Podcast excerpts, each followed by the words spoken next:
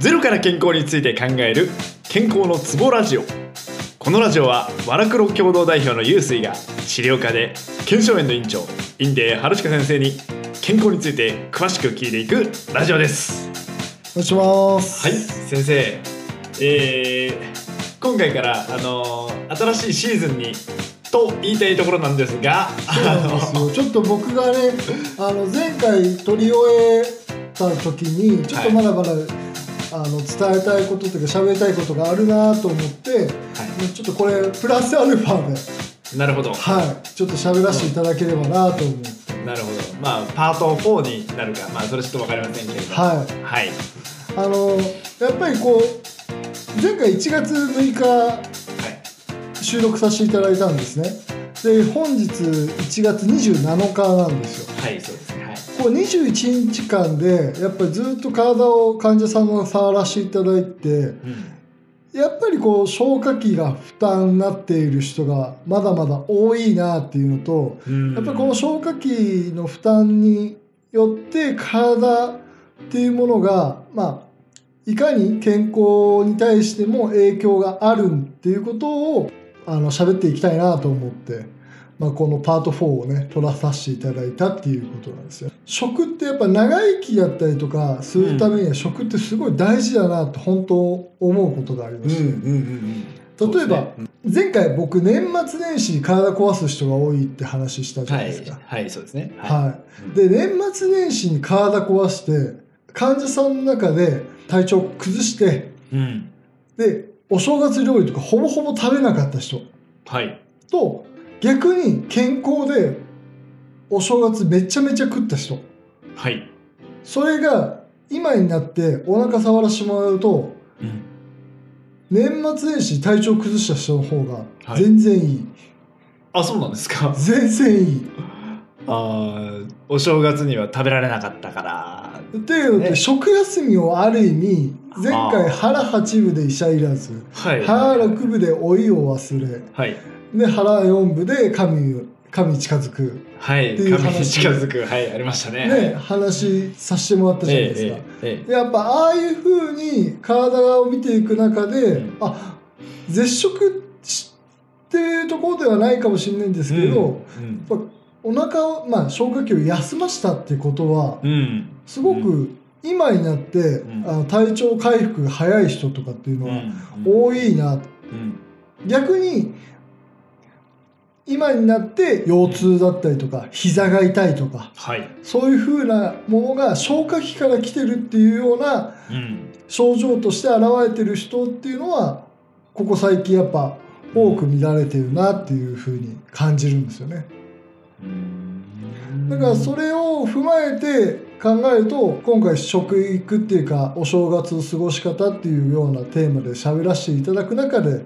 消化器っていうところを一つのフォーカスとして当てさせていただいた時にもうん。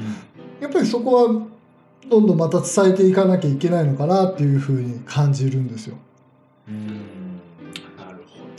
だからよく長生きだったりとか本当に健康な人っていうのはやっぱ食をすごい大事にしているってどいうか、んんいう部分はあこのことを言うんだなっていうのはやっぱ思いますね。うんまあ食べ物でね体はできているというかそうですね。作られていくわけですからね。本当そうだと思います。うんで前回食べ過ぎるとやっぱ風邪ひくって話したと思うんですけど、ええええ最近患者さんの中でやっぱそう食べ過ぎたりとかしてると姿勢も変わるんですよ。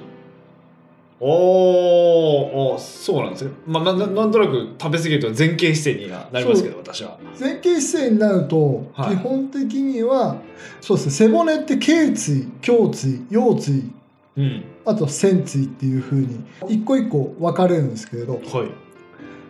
でその胸のところの部分うん。を胸椎って言います。うん。でその胸椎のうん。ところ胸椎って12個あるんですけれど。はい。大体3番と5番7番っていうところの胸椎のところがすごい負担になるんですよね。あそうなんですか？そう負担になってそこに張りが出ます。あ張りっていうか動きが硬くなりますそう姿勢が、まあ、前傾姿勢になっちゃうからとかってことですか？そうですね。あととその背骨から結局胃に対してだったりいろんな内臓に対して背骨から、まあ、要は脊髄神経っていう神経ですね。ああ神経ね。神経からの臓器の方にコンタクトしているものがあるんではいはいそこはい。をはい返してやっぱ357っていうところはやっぱ負担がきてあ触ったりとかこう体姿勢見てるだけであこの人食べ過ぎだなとか。逆に早食いとかっていうのも触れば大体わかります。あそうなんですね。は早食いもわかるんですね。あこの人は消化がうまくいってないから。ああ消化がうまくいってないことによって背骨の動きが変わるんで。ああなるほどね。さ背骨の動きが変わるあ動きが変わ硬くなってたりとか負担かかってるなとか。考えたこともなかったですね。そうだからはそれがやっぱこう最近触らせてもらっててあのそこに負担がかかってる人、このうん21日経った後でも七草がゆみんな食べました。ねね。っていう風になってみんな忙しくなりましたっていう状況が多分ねあると思うんですけれど。まあ七草がゆ食べてないかもしれないですけどね。もう過ぎた後で放送したんで。そうね。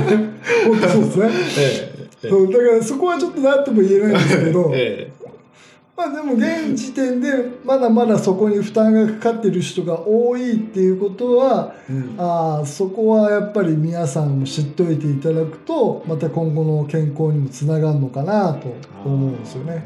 なるほどまあその具体的なね部位は、まあ、なかなか知らない人も多いと思いますけど、うんまあこれ聞いてねあの、まあ、Google 先生にあの、まあそうですね。調べてもらうのもいいかもしれませんけどまあなんかそういうそういうところに負担がかかってるんだなっていう。そうですね。だから膝が痛いとかうんよく膝痛い人とか体重減らすと痛みが減るっていうことがよくあるんですよ。ああそうなんですね。よく整形外科とか行くじゃないですか。はい。で患者さんからよく言われるのは私膝が痛くって整形外科行ったんですけど整形外科の先生には痩せれば治るよとかうーん。って言われてきましたまあ僕からしてみればそんな問題ではないと思ってるんですけどね、あそうなんですか。あうんだってなんで痛くなったのかを考えなきゃいけない、あそういうことですね。あ、うん、なるほど根本的な方から言ったら確かに。だから結局この前々から言ってるその痛みがあったってことは何なのかを考えなきゃいけないから。逆にじゃあ食べ過ぎたそれでもし体重減らしたうん痛くなくなったっていうことはそういう食を考えなきゃいけないよって話じゃないですか。でプラスその食を通じてひ例えばもうさっきの胸椎の話だったりとかうん背骨の負担だったりとか他の部位にも出てるものがやっぱあると思うんですよねそれをまた気がつけれるかっていうのも一つのことでもあると思うし。ああなるほど。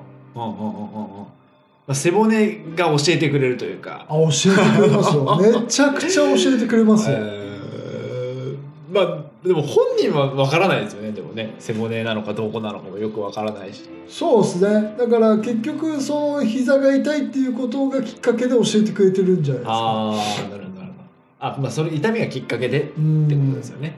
あーその中のその一つとして今の時期だったりとか考えたら消化器っていうものはあると思います。だからそこはやっぱり皆さんも知ってもらって、はいまた2月とかですね、うんになると思うんでこれからまた体調管理を踏まえるためにもそうですよね。知っといていただければなと思うんですよね。まあ食が大事ということでまああれですね。あの七草がゆの話からいろいろありましたけれども、うん。まあ消化器にねあの負担がかかってるという現代でございますよ。そうなんですよ、ねだからちょっと次回の話ははそのさっきの意識がある負担と無意識なる負担っていうことをちょっと次回話したいなと思うんですけどるほど。わかりましたわかりました。それの、まあ、伏線というわけじゃないですから消化器っていうのも一つのものですよっていうのもありますから。じゃあそれはもう次のシーズンというか。そうですね。もう一つの、うん。シーズンものとしてやれるようなそうですね。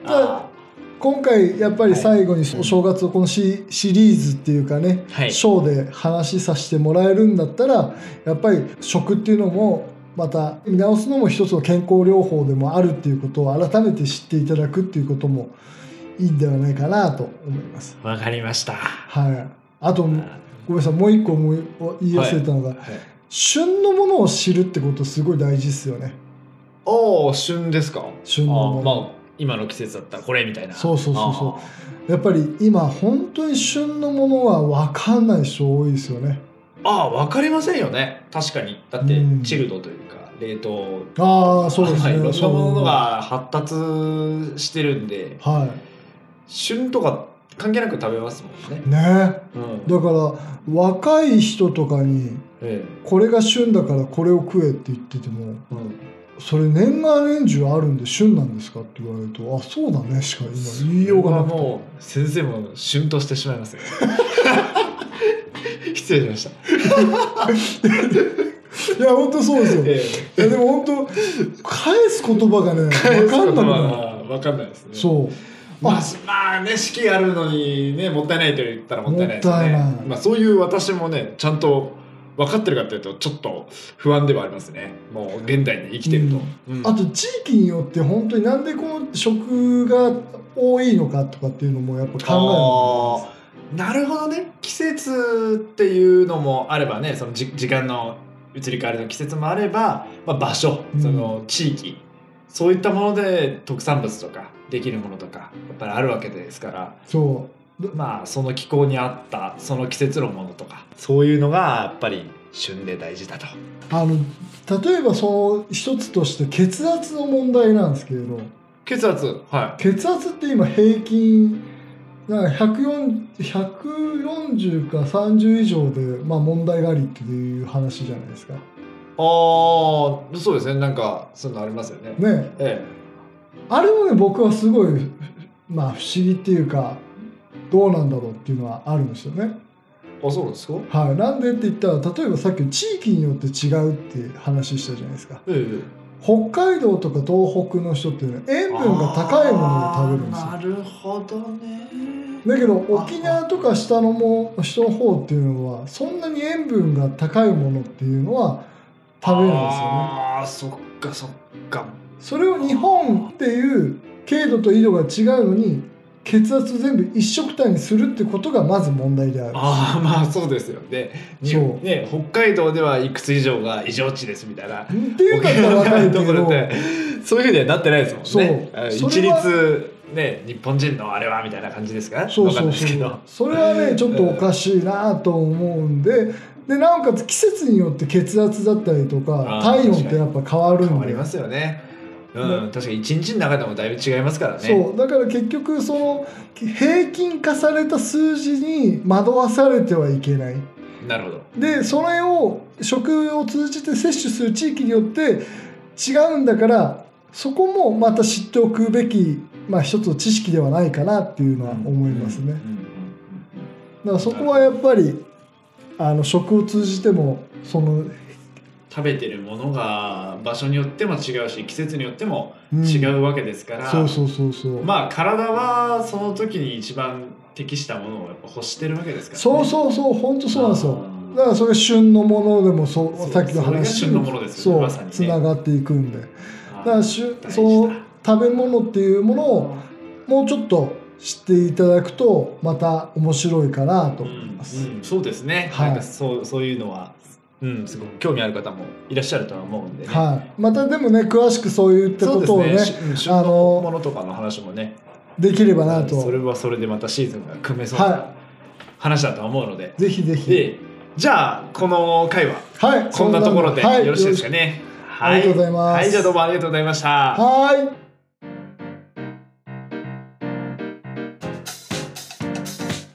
健康のツボラジオは東京埼玉を拠点としている会員40年安心と実績で健康をサポートする健証園と東京秋葉原 AI 時代のデザイン集団ワラクロの提供でお送りしました。